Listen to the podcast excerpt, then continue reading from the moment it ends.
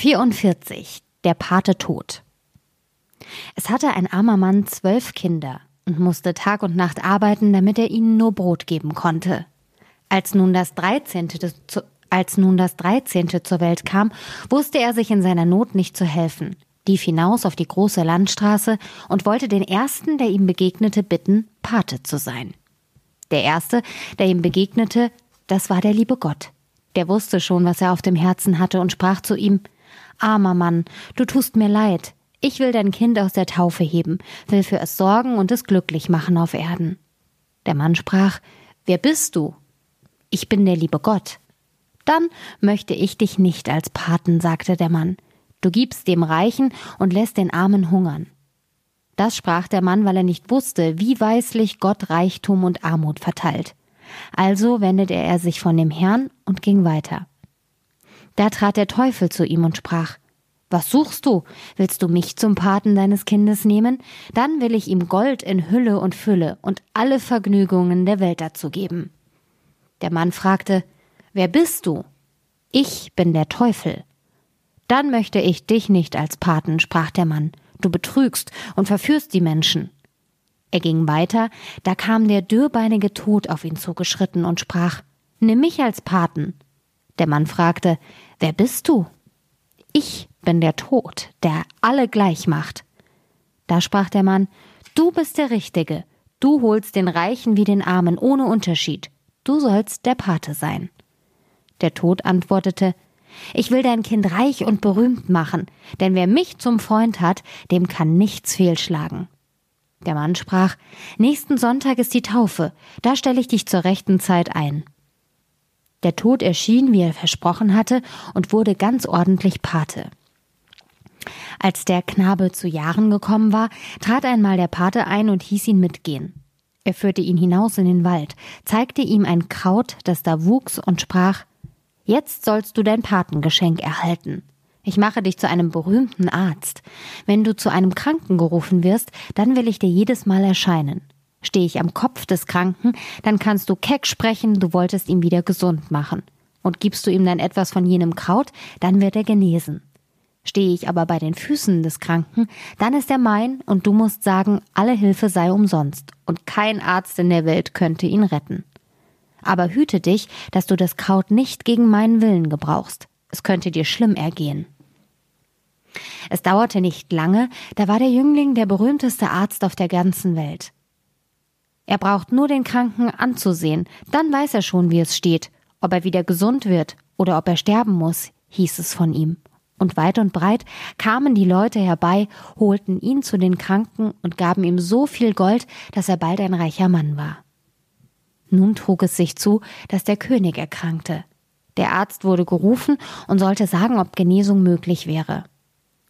Als er aber zu dem Bett trat, da stand der Tod bei den Füßen des Kranken und da war für ihn kein Kraut mehr gewachsen. Wenn ich doch einmal den Tod überlisten könnte, dachte der Arzt.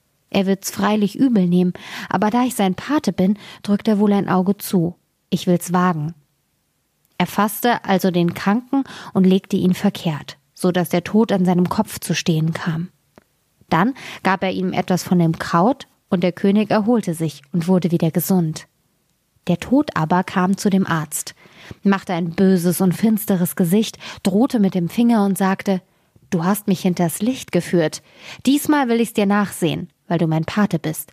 Aber wagst du das noch einmal, dann geht's dir an den Kragen, und ich nehme dich selbst mit fort. Bald darauf fiel die Tochter des Königs in eine schwere Krankheit. Sie war sein einziges Kind.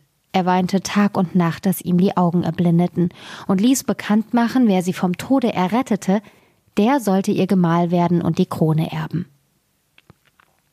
Der Arzt, als er zu dem Bett des Kranken kam, erblickte den Tod zu ihren Füßen. Er hätte sich der Warnung seines Paten erinnern sollen, aber die große Schönheit der Königstochter und das Glück, ihr Gemahl zu werden, betörten ihn so, dass er alle Bedenken in den Wind schlug. Er sah nicht, dass der Tod ihm zornige Blicke zuwarf, die Hand in die Höhe hob und mit der dürren Faust drohte. Er hob die Kranke auf und legte ihren Kopf dahin, wo die Füße gelegen hatten. Dann gab er ihr das Kraut, und sogleich röteten sich ihre Wangen, und das Leben regte sich von neuem.